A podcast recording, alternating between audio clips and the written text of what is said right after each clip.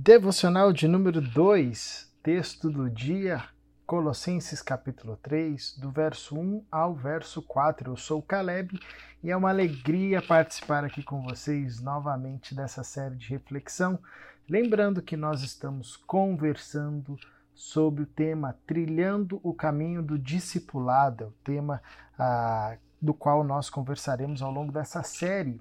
E na devocional de hoje, eu recomendo, encorajo você a ler é, o capítulo inteiro, o capítulo 13 inteiro de Colossenses, porém eu vou destacar aqui para a nossa reflexão do verso 1 ao verso 4, onde Paulo diz o seguinte: Portanto, já que vocês ressuscitaram com Cristo, procurem as coisas que são do alto onde Cristo está assentado à direita de Deus. Mantenham o pensamento nas coisas do alto e não nas coisas terrenas, pois vocês morreram e agora a sua vida está escondida com Cristo em Deus.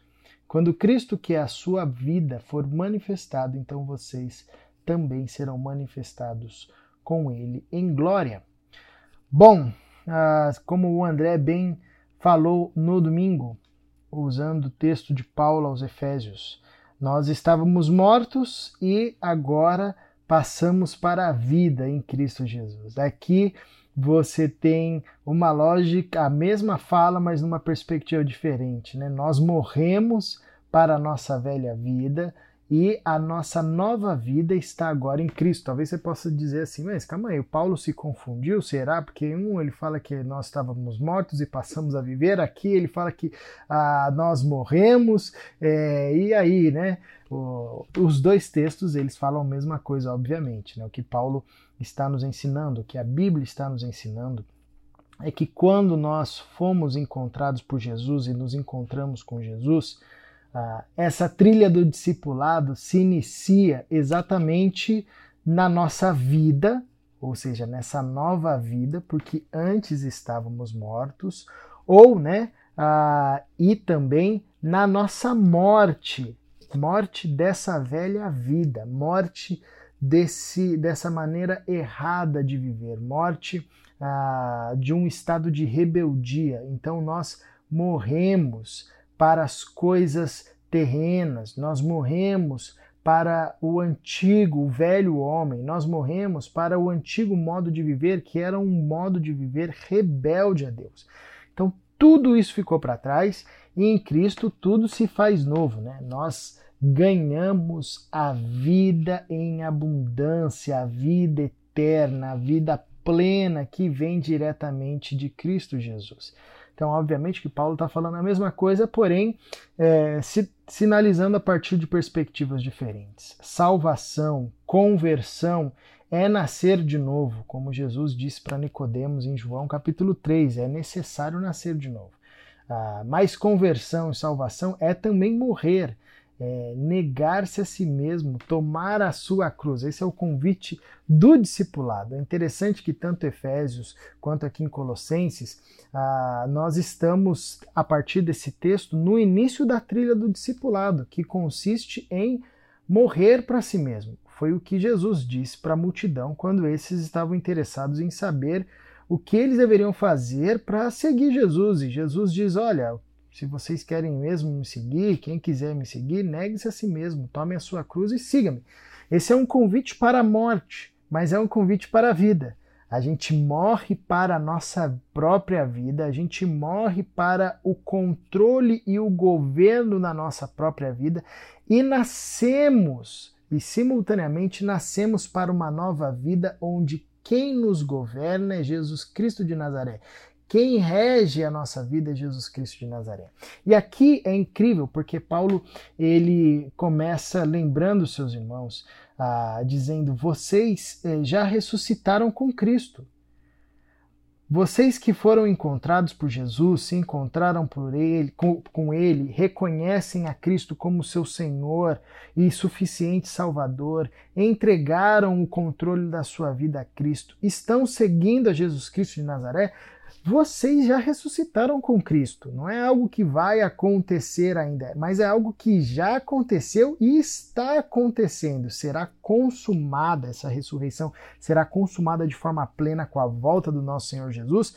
Porém, nós aqui e agora já desfrutamos dos efeitos da ressurreição em Cristo Jesus, ah, dessa nova vida que agora surge em nós. Então, Paulo diz: já que vocês ressuscitaram com Cristo, agora procurem as coisas que são do alto, onde Cristo está assentado à direita de Deus. É interessante porque essa caminhada, a trilha do discipulado, passa pelo é, um redirecionamento do nosso olhar. Nós nascemos de novo, nós vivemos agora a partir da perspectiva da ressurreição e nós não devemos mais olhar a vida a partir da perspectiva terrena.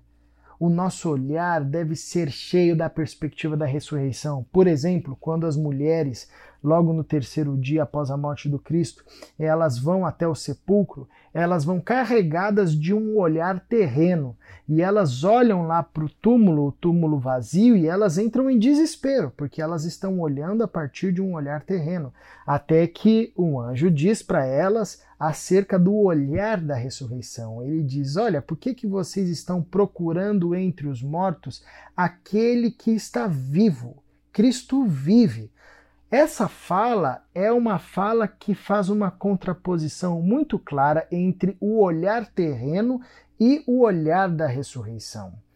Obviamente que depois, quando as mulheres, os discípulos, né, se encontram com Cristo ressurreto, os seus olhos são de fato abertos e eles passam a enxergar com o olhar da ressurreição.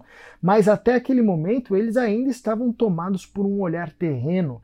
E o olhar terreno consegue enxergar a morte e o olhar terreno não consegue enxergar para além da morte, não consegue enxergar ah, o Cristo ressurreto, assim como também temos Lucas capítulo 24, os discípulos que estavam a caminho de Emaús e seus olhos literalmente estavam impedidos de ver o Cristo que estava juntamente com ele, até que com eles, até que os seus olhos foram abertos e eles voltam para Jerusalém, gritando a plenos pulmões: Jesus Cristo ressurgiu, é verdade, Jesus Cristo ressurgiu.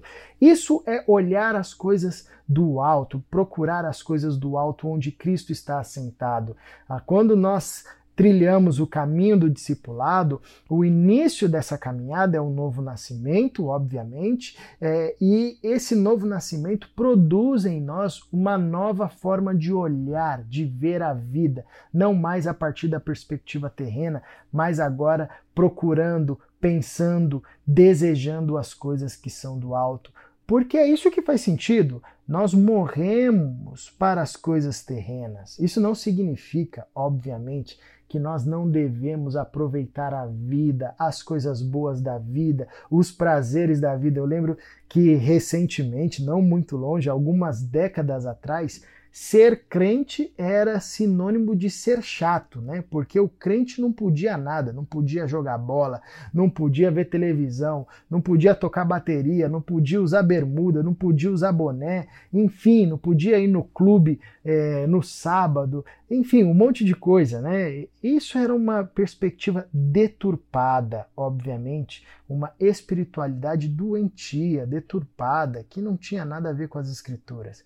Quando Paulo diz aqui que nós devemos manter o nosso pensamento nas coisas do alto e não nas coisas terrenas, ele não está dizendo que a gente não deva aproveitar a vida, os prazeres da vida, as delícias da vida, as necessidades que temos como ser humano.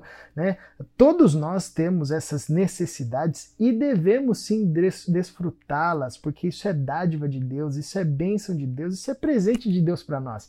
Só que o apóstolo Paulo está nos ensinando aqui que nós não devemos mais resumir a nossa vida a essas questões questões terrenas, muito menos as questões carnais, né? porque na verdade o desdobramento desse texto e dessa lógica é não deixem-se ser mais serem mais dominados pelos desejos carnais. Façam morrer tudo que pertence à natureza terrena de vocês, e aí ele vai trazer uma lista a partir do versículo 5: imoralidade sexual, impureza, paixão, desejos maus, ganância, idolatria, enfim. É, é esse o enfoque de Paulo. Nós não devemos mais ser dominados pela nossa carnalidade, mas agora já que morremos para esse tipo de vida em Cristo Jesus e renascemos para uma nova vida, que é a vida do Cristo, nosso olhar mudou e nós olhamos agora a partir do olhar da ressurreição, olhando e procurando e desejando e almejando as coisas do alto. Quando nós falamos em trilhar o caminho do discipulado, esse é um ponto fundamental. Todo caminho se faz a partir de uma perspectiva, de uma visão, e essa visão que nós temos em Cristo Jesus é a visão da ressurreição, que transcende ah, e que faz com que a gente consiga andar com esperança mesmo diante de um cenário de caos, e não uma esperança pueril, uma esperança frágil, mas uma esperança viva, alicerçada em Cristo Jesus o Cristo ressurreto que venceu a morte, que está assentado à direita de, à direita de Deus, em quem a nossa vida agora está escondida, em quem agora nós temos a nossa verdadeira identidade, em quem agora nós aguardamos ansiosamente a manifestação plena, densa, profunda e real dessa vida glorificada, dessa vida plena da ressurreição, dessa vida cheia de Jesus Cristo de Nazaré. Que Deus nos abençoe, que Deus nos dê esse olhar, que os nossos olhos sejam abertos para que de fato vivamos a partir da perspectiva da ressurreição. Paizinho querido, que o teu Santo Espírito abra os nossos olhos e nos dê entendimento para que nós consigamos percorrer o caminho do discipulado, olhando a partir da ressurreição, ansiando e desejando a nossa nova vida que está em Cristo Jesus, desejando que ela seja revelada aqui e agora na maior densidade possível para a sua glória. Essa é a promessa, promessa do Senhor para nós e é o que nós desejamos e pedimos em Cristo Jesus. Amém.